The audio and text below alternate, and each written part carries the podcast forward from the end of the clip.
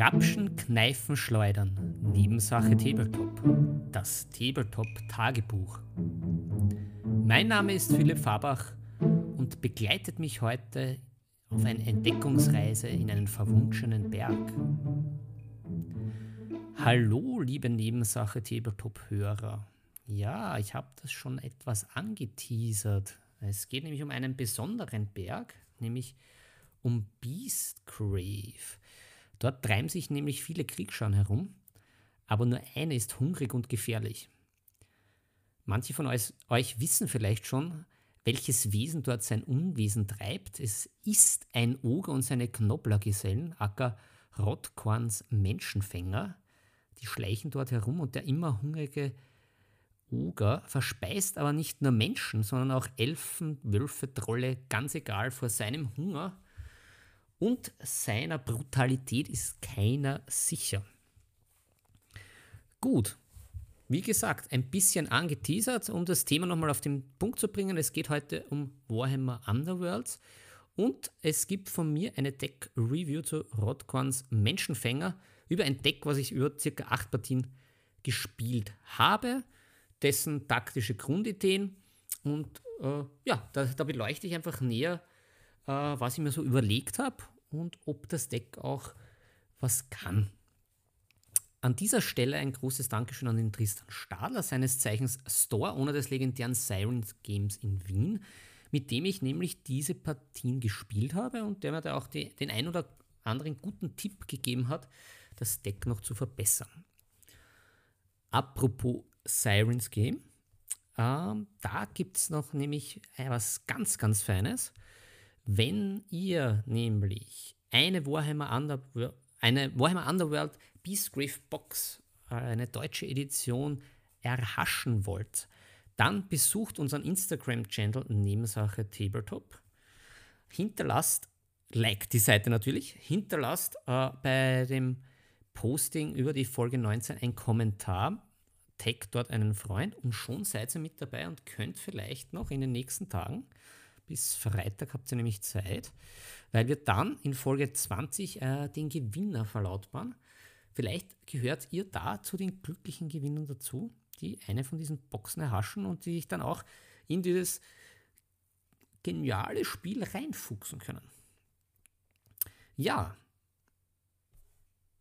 genau. Und natürlich dieser Instagram-Channel, bevor ich wieder mal den roten Faden wie so oft und so gerne verliere, der ist ja der ist ja genau dafür da, nicht nur, dass wir lustige Bilder von uns und unseren Figürchen und unseren Schlachterfolgen euch darbringen, sondern da wird es auch zum Beispiel das Deck, was ich heute bespreche, äh, auch zum Nachlesen geben. Da könnt ihr das Deck euch in Ruhe nochmal anschauen, studieren und vielleicht auch das eine oder andere für euch verbessern. So, was haben wir noch? Ja klar, wenn wir auch über Warhammer Underworlds Beastgrave sprechen. Für alle Fans oder die halt interessiert sind und einsteigen wollen. Im Dezember wird es wieder spannend. Da gibt es Season 4. Die Rechism. Ich hoffe, ich habe es richtig ausgesprochen. Es klingt ein wenig so wie die nächste pandemische Krankheit, äh, die uns heimsucht, ist aber die nächste Grundbox äh, von Warhammer Underworld. Ja, äh, man kennt jetzt ja schon, vor ein paar Tagen sind auch die Warbands äh, verkündet worden im, in der Warhammer Community. Ja, mich hauen die zwei Warbands jetzt nicht ganz vom Hocker. Also es sind irgendwie diese Elfenheinzis. Ja, mittlerweile wird der, der, der eine oder andere Stammhörer weiß schon, dass mir bei Elfen jetzt nicht das Herzal aufgeht, sondern eher das Gimpfte. Und es ist auch noch so eine Slanisch-Truppe mit dabei. Ja, von den Chaos-Typen finde ich die jetzt auch etwas unspektakulär, beziehungsweise ich tue mir auch sehr schwer, die Unterschiede zwischen Slanisch und Zinsch äh, äh, da herauszufinden. Aber das werden wir vielleicht auch in der in, in der Primetime-Sendung näher besprechen. Jedenfalls äh, angekündigt ist auf der Seite, auf der Warhammer Community Seite auch, dass es einen neuen Regeltwist geben wird. Ich zitiere hier: The new primacy and hunger mechanics allow you to build up bonuses, and the game rules have also been refined and streamlined even further. Hm, das klingt äh, schon mal sehr vollmundig. Ähm, was es mit diesem Primacy and Hunger auf sich hat, man weiß es nicht. Möglicherweise eine Mechanik, äh, wenn man kann ich mir vorstellen, dass man, wenn man hintereinander Calorie Points sammelt, dass man dadurch dann noch extra Effekte bekommt, wenn man sozusagen in einem durch Glory Points sammelt und dem anderen Glory Points verwehrt. Ja, lassen wir uns da überraschen. Im Dezember wissen wir mehr. Was auf jeden Fall schade ist, dass es wohl keine Turniere dank der tatsächlichen pandemischen Krankheit mit dem grauslichen Namen Corona geben wird. Aber auch als kleines Trostpflaster für den einen oder anderen von euch da draußen. Ähm, Im Dezember zur Erscheinung des, ich spreche es nochmal aus, weil es einfach so leibend ist und einfach auch so gut klingt, Tierechism, ähm, zum Wohl, ähm, wird es auch ein Unboxing von mir geben und eventuell hole ich mir Verstärkung, nämlich wieder den guten Tristan, dass wir da gemeinsam eventuell auch ein Boxel aufmachen und uns das genau anschauen und dann natürlich auch Nägel mit Köpfen machen können und da über die neuesten Begebenheiten in dieser Box auch berichten können. So, ja, was vielleicht auch für die alten Veteranen des Warhammer Underworlds wissen es ja, vielleicht auch für die Neueinsteiger oder potenziell Neueinsteiger, ähm, was bei dem Spiel Vor- und Nachteil ist, auf jeden Fall für die Neueinsteiger ein Vorteil ähm, alte Karten werden rausgecycelt. Das heißt, ähm, wenn man eine Warband hat, eine alte, die Karten, die bei der Warband mit dabei sind, die bleiben gültig. Allerdings die allgemeinen Missionsverbesserungs- und Handlungskarten, die werden dann immer von der vorletzten raus, rausgecycelt, wie man so schön sagt. Also dann ist Nightvault, die ganzen allgemeinen Karten sind dann nicht mehr gültig. Und ja, erleichtert natürlich den Einstieg für, für, treue Fans, die da immer mit dabei sind, so wie ich. Natürlich etwas, naja, wie soll ich sagen, wäre schon schön, wenn man die auch verwenden könnte, aber verstehe ich auf der einen Seite, macht das natürlich auch so eine ein bisschen eine, eine Tabula rasa, bietet das da so ein leeres Tischchen, dass auch die Neueinsteiger da mit dabei sind und jetzt nicht von irgendwelchen Powercards der Vergangenheit abhängig sind, die man sich jetzt entweder nicht mehr kaufen will oder gar nicht kaufen kann. Jo, also von daher, dann ab Dezember, wenn äh, die gute die gute Season 4 draußen ist, dann gelten nur noch die Karten von Beastgrave und von Durachism und Nightfall ist rausgecycelt. Drum, das Deck von guten Rotgorn, das ich euch heute vorstelle, ist also ab sofort spielbar und das Ablaufdatum, würde ich sagen, ist natürlich der Dezember, wobei natürlich, wie schon vorhin erwähnt, unter Einschränkungen mit den Turnieren im stillen Kämmerlein zu zweit kann man ja de facto spielen, wie man will. Von daher ist man da auch auf der sicheren Seite. Was ja heutzutage ganz gut ist, wenn man auf der sicheren Seite ist. So, aber genug der, der, des Geblänkels davor, des Vorspiels. Jetzt schauen wir uns einmal mein Deck an. Und ich, äh, ich gehe das einmal so ein bisschen durch und beginne mit den Kämpferkarten. Weil so baue ich auch eigentlich immer meine Decks auf. Ich schaue mal, was können die die, die ganzen guten Herren und Damen der Warbands. Und was geht natürlich dann gut mit den Warbands-Karten, die dann mit dabei sind bei der Packung, beim, beim Blister Pack. Ähm, ja, und da haben wir auf der einen Seite der, den guten Rotkorn Menschenjäger, der auch natürlich der Chef dieser Warband ist, der natürlich ein sehr, sehr harter Kerl ist und um den sich das ganze Deck spinnt. Natürlich ähm, ist es bei, bei dem Ogre-Deck ein bisschen so, es ist ein, ein bisschen ein All-In-Deck mit dem Ogre. Allerdings, wer von euch noch den guten Moloch kennt, es bietet den Vorteil, dass seine Kumpanen um einiges kompetenter sind als wie vom Troll. Das heißt, die erlauben schon äh, ein paar abwechslungsreichere Spielarten, Backup-Plans, um sozusagen die Last des Hauptangriffs, um da ein bisschen ins Fußball abzudriften, vom guten Oger nehmen. Aber jetzt kommen wir mal zum Oger selber. Der Oger selber ist ein harter Kerl, der hat mal sechs Wundpunkte, hat ein, zur, zur Verteidigung ein Schild, kann sich vier Felder bewegen und er hat von Haus aus was ganz Feines. Er hat Fernkampf, nämlich eine Fallenschleuder über drei Felder. Äh, man braucht zwei Schwerter und er macht damit zwei Schaden. Er hat aber auch sein schickes Jagdmesser mit dabei, natürlich für den Nahkampf, auf zwei Hämmer und verursacht damit drei Schaden. Was man beim Oger auch nicht übersehen sollte, außer dass er ziemlich hart ist, was das betrifft, ähm, die, die Inspire-Mechanik ist für äh, alle gleich, also gibt es keine Unterschiede. Sobald nämlich der Oger einen angrenzenden Feind ausschaltet, wird die gesamte Warband inspiriert und jeder feindliche Kämpfer ist Beute. Also von daher gibt es da schon einige sehr, sehr, sehr gute Karten, äh, die ja da dank Beastgrief auch ein bisschen mitspielen. Und durch die Fallenschleuder, äh, nachdem diese Attackenaktion erfolgreich war, kann der Oger nämlich sein Ziel bis zu ein Hexfeld näher schieben, was, wenn er dann inspired ist, sich auch noch um zwei Felder verbessert. Genauso wie sein Verteidigungswert auf zwei steigt, genauso wie seine Fallenschleuder und das Messer dann drei Würfel bekommen und äh, ja, weiterhin die Schwerter und dann für das Jagdmesser äh, die Hämmer ein Erfolg sind. Also ihn zu inspirieren ist auf jeden Fall äh, lohnt sich und entspricht auch der Spielweise oder der primären Spielweise des Ogers. Ja, so viel zum Herrn Rotgorn. Dann gibt es noch ein fesches Säbelzahntiger-Kätzchen namens Drafnir, der Drafo. Dynamo Drafnir. Ähm, ähm, ja, was ich noch vergessen habe, Mr. Rotgorn ist Jäger, auch der Drafnir ist Jäger.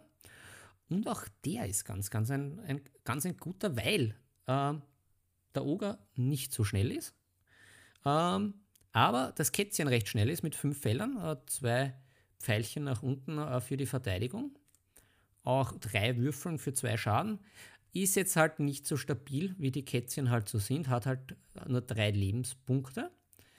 Aber äh, ja, wenn er inspired ist, kann er sogar einen Würfel beim Attackenwurf wiederholen. Ja, das ist auch mal eine feine Sache. Und das Katzel kann halt ähm, keine Attackenverbesserungen erhalten, keine Missionsziele kontrollieren. Aber, wie gesagt, kann, ist schnell, kann für Verwirrung stiften. Ja, und dann hat der gute, der gute Oger noch ein paar Knobblers mit, wobei ich nicht ganz den Unterschied zwischen Gob und Knobbler ähm, jetzt äh, lore-technisch herleiten kann, weil das auch grüne Gesellen sind. Sie haben ein bisschen längere Nasen und Ohren, also sie dürften viel lügen und Deswegen sind sie Knobblers geworden. Und die haben vor allem der gute Buschgit, äh, der hat nämlich eine Falle. Falle, Falle, das ist eine Falle. Hoffentlich hört nicht unser ehemaliger Vizekanzler zu, der ist nämlich auf das allergisch mittlerweile, glaube ich schon, auf diesen großartigen Schmäh.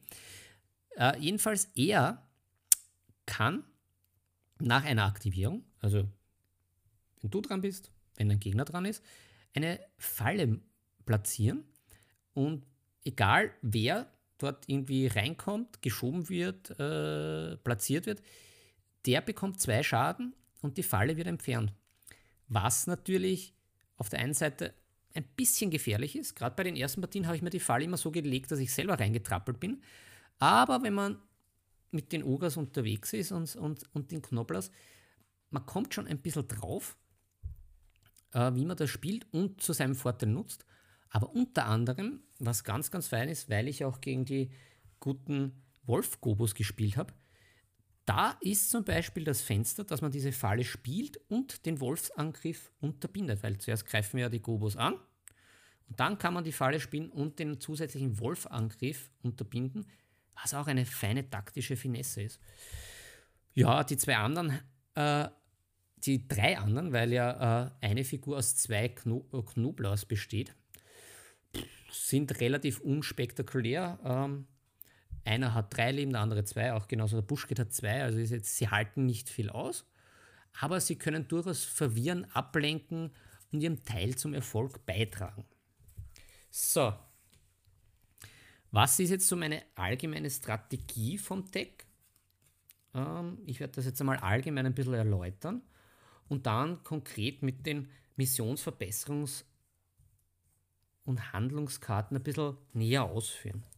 Also mein prinzipielles Ziel ist, den guten Oger auf jeden Fall bis zum Ende am Leben zu erhalten. Das ist mal ganz wichtig.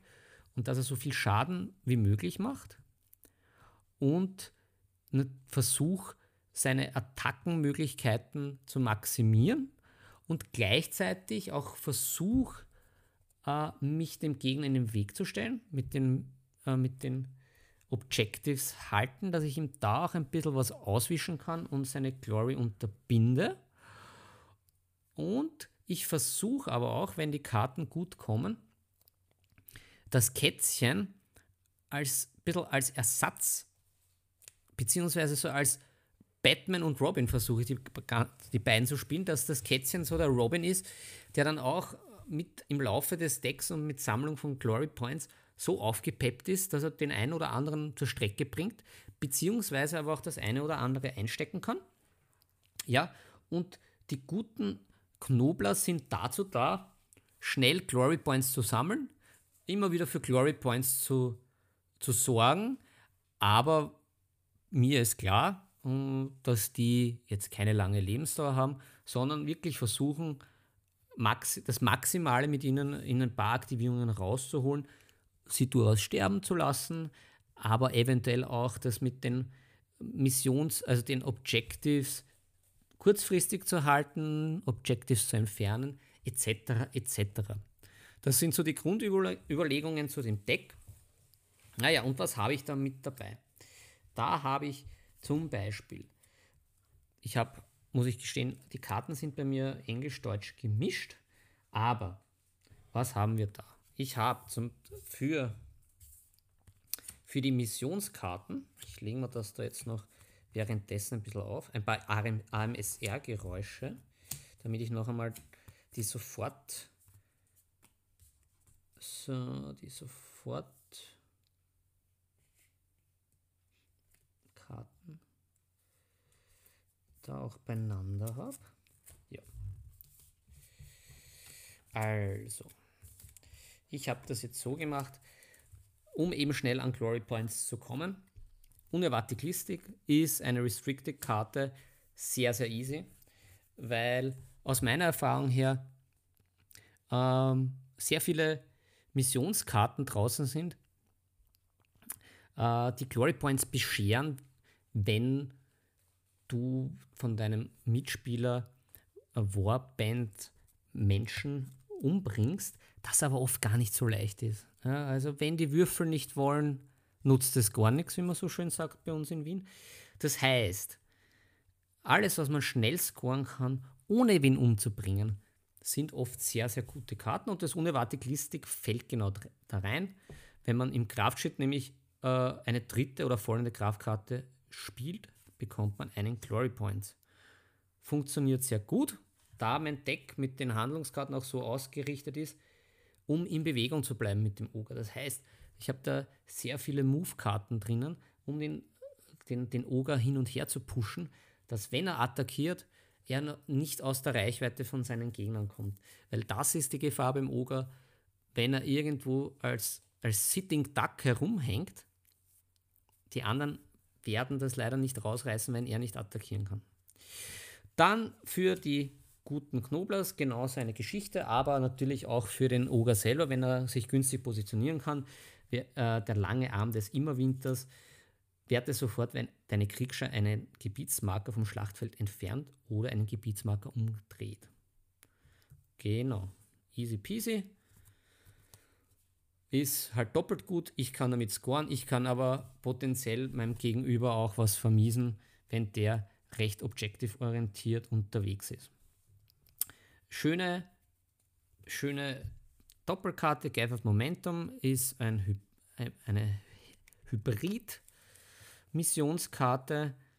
Wenn ich die zweite sofort bzw. Search-Karte spiele, kann ich das äh, also in einer Phase scoren. Oder wenn ein Fighter eine Charge-Action macht, die über fünf oder mehr Hexfelder geht.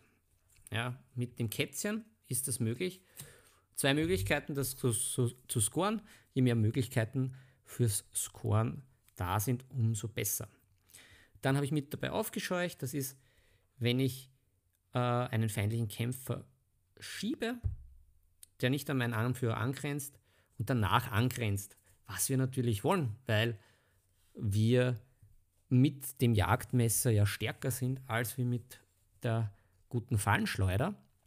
Und ja, das belohnt einem das nur, dass man näher an den Feind kommt. Wieder was für die Gobos am Anfang, oder jetzt kommen sogar eine, äh, zwei äh, Missionsziele, die hauptsächlich für die Gobos sind.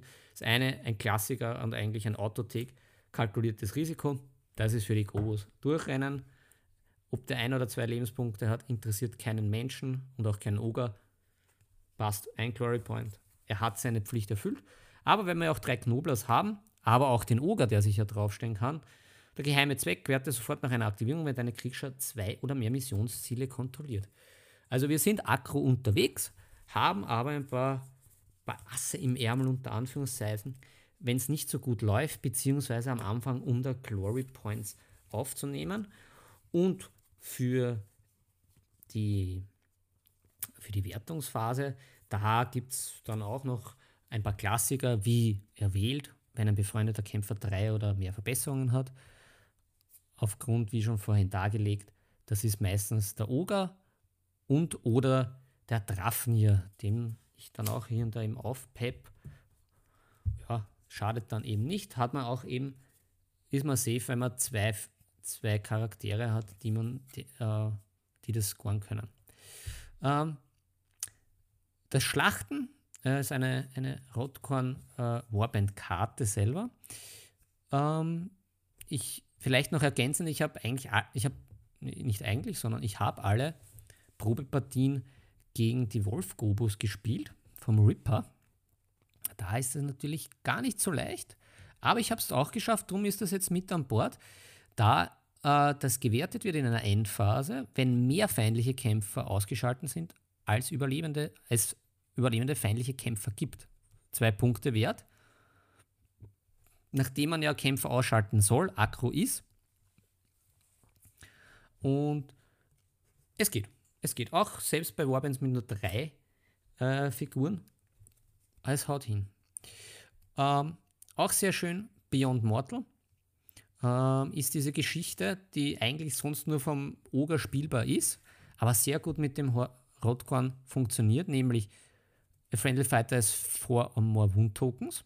Ja, der Oger muss überleben, weil sonst ist sowieso ist, ist der Drop gelutscht, wie man so schön sagt. Oder a friendly fighter has a move and or wound character, characteristic of 8 and more.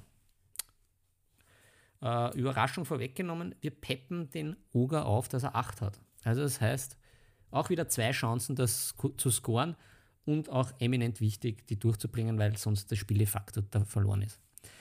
Was auch ein eher Neuzugang ist von diesem Deck, ist immer in Bewegung. Ähm, wird in einer Endphase gewertet, wenn es mindestens einen überlebenden befreienden Kämpfer gibt. Es ist bis jetzt eigentlich immer ausgegangen. Und sich keine befreienden Kämpfer in deinem Territorium befinden.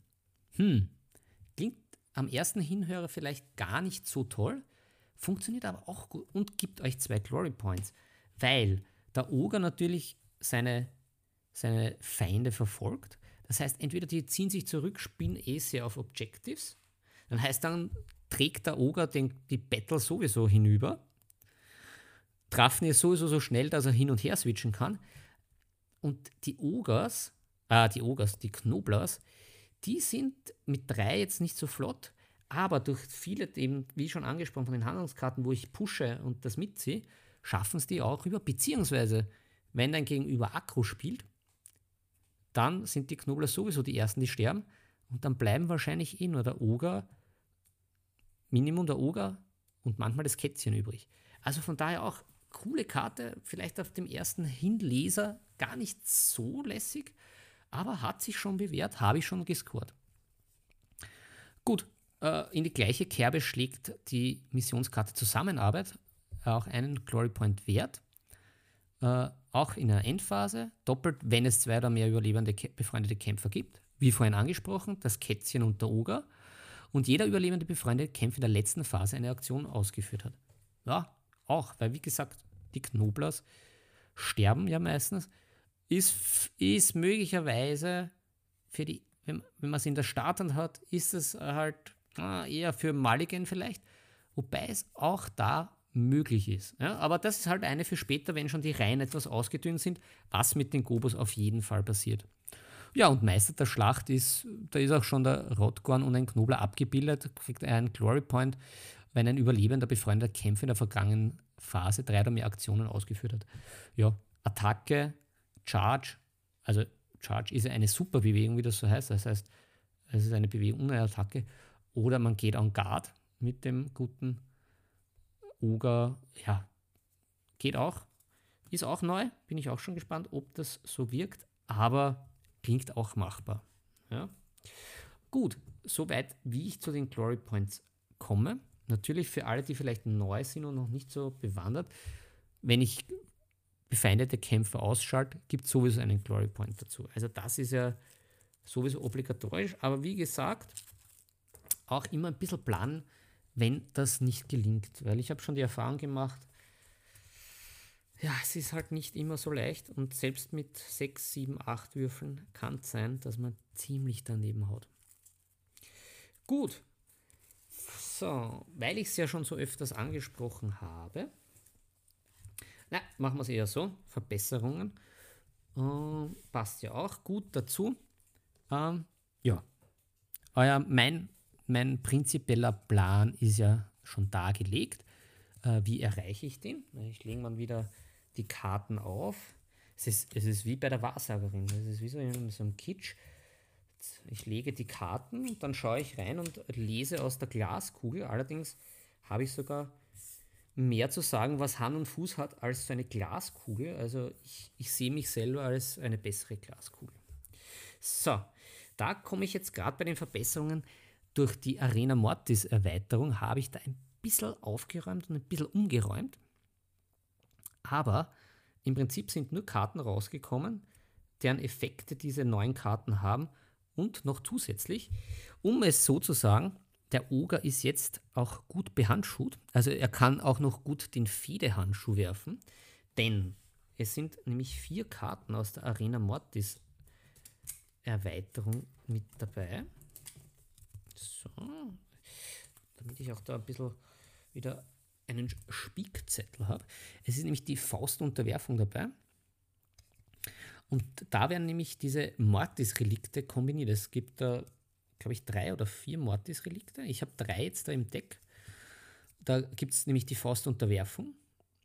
Und jo, wenn man zwei davon hat, äh, plus ein Schaden auf Attackenaktionen mit der Reichweite 1 und 2, und als Reaktion gib nach der Aktivierung dieses Kämpfers einen Ruhmspunkt aus. Wenn du dies tust, schiebe einen feindlichen Kämpfer ein Hexfeld weit.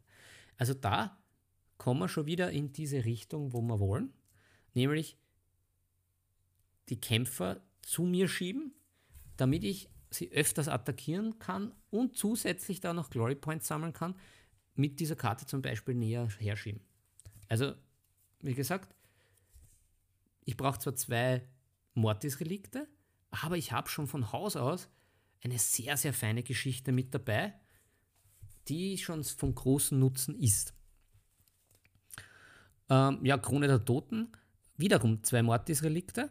Ich kann einen Attackenwürfel wiederholen. Und auch da gibt es als Redaktion, wenn ich einen Ruhmespunkt ausgehe, kann ich zwei Kraftkarten nachziehen und eine davon ablegen. Das heißt, ich kann super schnell mein Deck cyclen, was wiederum für diese Geschichte mit den, dass man der, dieses verirrte, ach, Moment, ja, wir, ich, wir brauchen einfach einen Praktikanten, der uns solche Sachen raus. Das unerwartet listig, genau, wo man dann ja die drei Kraftkarten hintereinander spielt und da wieder easy Glory Points scored. Und dann gibt es noch die Faust der Herrschaft. Ja. Äh, plus 1 Wundwert. Super für den Oger wieder. Und wenn ich aber noch keine zwei Mortis-Relikte habe, auch kein Malheur, denn Ruhmespunkt ausgegeben und ich kann einen befreundeten Kämpfer ein Hexfeld schieben. Also das ist schon eine sehr, sehr, sehr feine Kombi.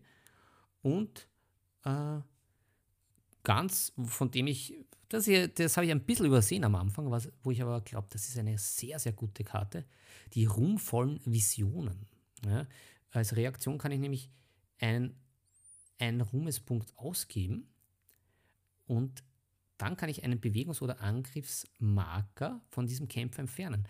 Das heißt, ich kann den Oger loslassen und wenn er losgelassen ist und selbst nach dem Charge, kann ich ihn nochmal einsetzen und dadurch weiter zum Gegner bringen. Also das klingt schon sehr, sehr vielversprechend. Und äh, ja, auf das freue ich mich schon, weil wie gesagt, das, das ist noch auf den Überlegungen der vorigen Partien aufbauend, noch nicht ausgetestet, aber das klingt schon sehr, sehr gut. Ja, dann ein, ein, ein klassischer Block aus dem Rotkorn-Deck, äh, beziehungsweise aus dem Deck, aus den äh, Karten, die dabei sind bei der Warband. Der massige Körper, wo der gute Oger minus zwei Bewegung plus zwei Wundenwert bekommt. Also da jetzt auch der Hintergrund, warum will ich den Oger äh, mit Zusatzkarten bewegen bzw. schieben, weil wenn er aufgepeppt ist, dann wird er langsam. Dann hat er nur noch zwei Bewegungen statt die vier und dann schneckt er ein bisschen dahin. Ist irgendwie so, scheint er einfach schon zum gegessen zu haben. Ne? Er ist gestärkt, das ist ein plus zwei Wundwert und er ist langsam, weil ihm die Wampen wegsteht. Und da müssen wir den Oger unterstützen. Es nutzt nichts. Also man kann ja den armen Oger da nicht einfach so stehen lassen. Genau, der ruhmreiche Jäger auch da kann ich dann, ist nur für Rotgorn, kann ich einen Attackenwürfel, einen einzelnen wiederholen, was sehr immer gut ist, aber gerade am Anfang, weil er ja nur zwei Würfel am Anfang hat und die Attacken gar nicht so leicht durchgehen. Gute Sache. Und da die ledrige Haut, äh, da wird der Schaden reduziert um 1 bis zum Minimum 1, nur für Jäger. Das heißt, da bin ich flexibel, entweder dem Oger oder dem Kätzchen, um die beiden zu schützen und aufzupeppen. Und ja, auch ein weiterer Klassiker, auch nur für Jäger, der Jägerstalisman. Surprise! Und R plus ein Würfel für die Attackenaktion dieses Kämpfers. Auch ähm, da mit kleiner Vorteil, prinzipiell für den Drafne und den Oger gut. Kleiner Vorteil für den Oger, da er ja jeden feindlichen Kämpfer zu einer Beute macht. Und da gibt es halt plus ein Würfel für die Attackenaktion dieses Kämpfers. Aber ist das Ziel Beute, kann ich einen einzelnen Attackenwürfel auch wiederholen. Wiederholen von Würfeln, ganz gut. Mehr würfeln, viel wiederholen.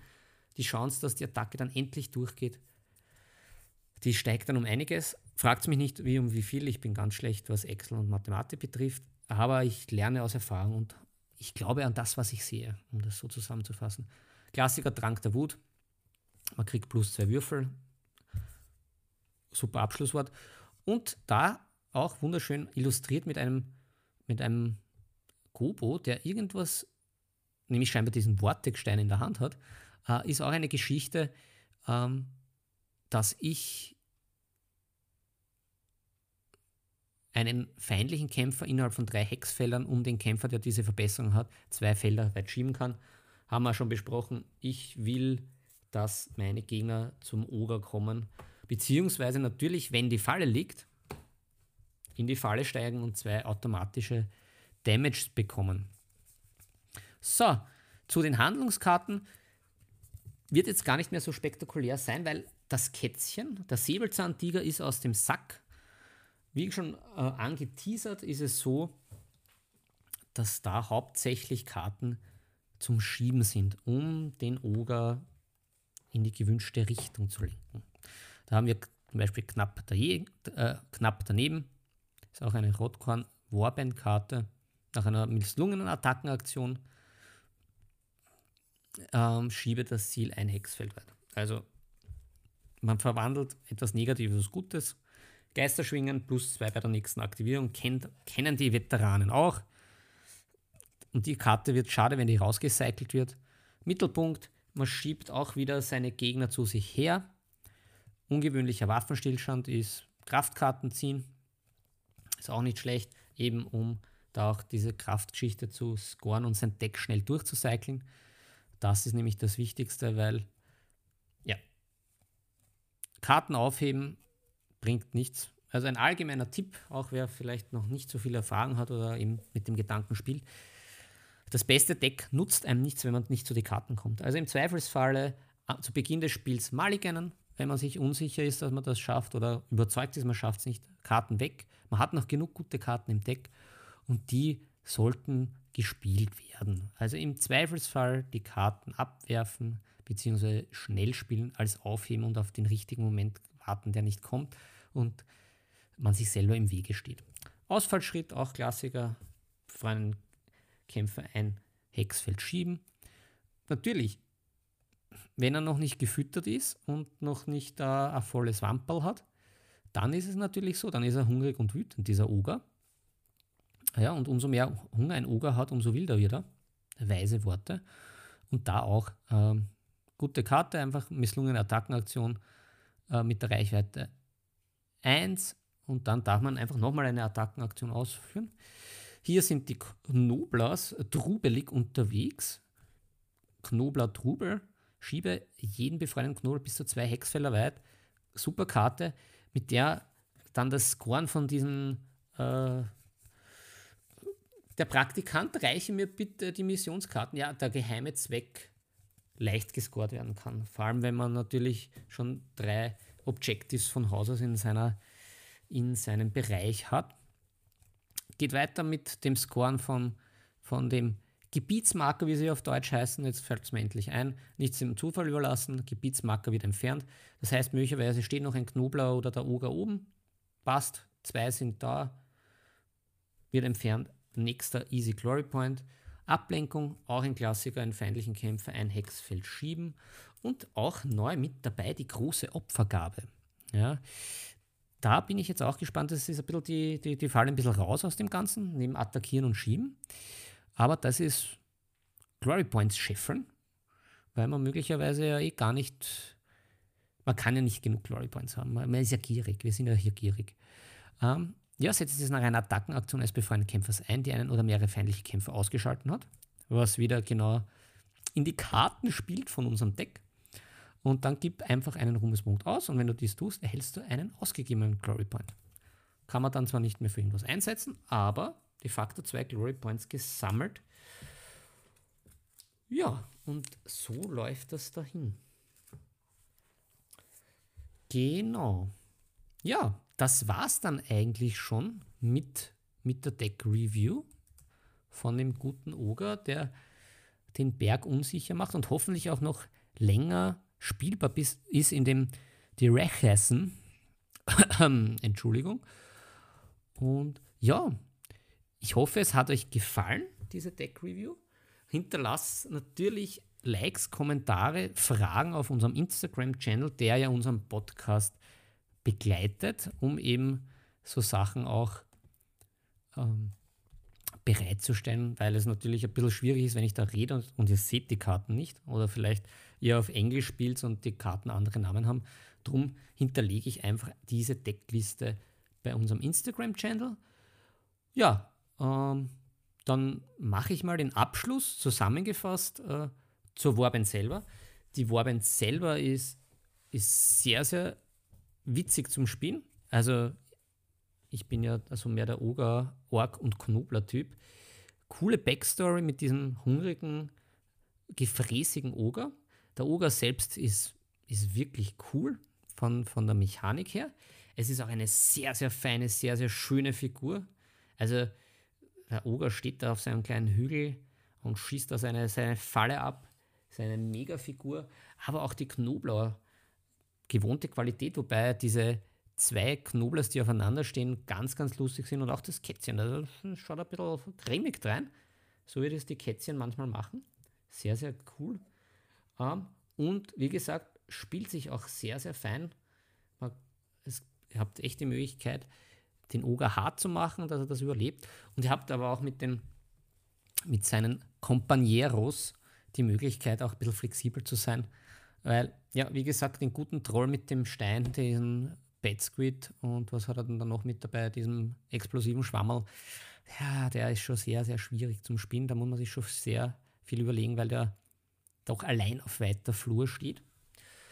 Und ansonsten, ja, wie gesagt, nochmal ein Aufruf, besucht unsere Instagram-Seite, nicht nur wegen der, wegen der Tech-Review, sondern weil ihr auch noch gewinnen könnt bis Freitag. Einfach, wie gesagt, Instagram Nebensache Tabletop besuchen das Posting zur Folge 19, die Seite abonnieren, den Beitrag leisten, äh, leisten. Ja, leistet euren Beitrag. Do your part. Äh, den Beitrag liken, kommentieren, dort Freund decken und schon könnt ihr eben eine Warhammer Underworlds Beastgrief Box erhaschen und ergattern. Die geben wir als Goodie her. Ja, und ansonsten, wie gesagt, stellt Fragen zum Deck. Ich, ich es ist natürlich sicher nicht perfekt. Ich bin ja da weit weg vom perfekten Deckbau, aber es hat sich bewährt. Waren immer knappe Spiele, ein paar auch gewonnen. Und von daher sage ich einmal, auf jeden Fall macht es Werbung für uns. Erzählt es euren Freunden, dass wir unsere Community ein bisschen vergrößern, weil umso lustiger wird es für uns alle. Und ja, auf jeden Fall nochmal ein Dank an unsere Stammhörer, ein Hallo an unsere neuen Hörer wo immer sie auch hergekommen sind, Spotify, äh, Podcasts über Apple etc. etc. Und damit, meine Lieben, werde ich mich schön langsam wieder aus diesem verwunschenen Berge zurückziehen. Äh, ich wünsche euch noch eine gute Tageszeit, wann immer ihr äh, diesen Tagebucheintrag hört und beschließe diesen Tagebucheintrag indem ich unsere, unser gutes Outro nochmal zitiere, das Tagebuch zuklappe und mit einem Küsschen in die Lade lege. Die Würfel sind gefallen, es ist Zeit, sie über Bord zu werfen. Viel Spaß beim Malen, Spielen und Abstauben von einer Warhammer Underworlds Beastgrief Box wünscht euch Philipp.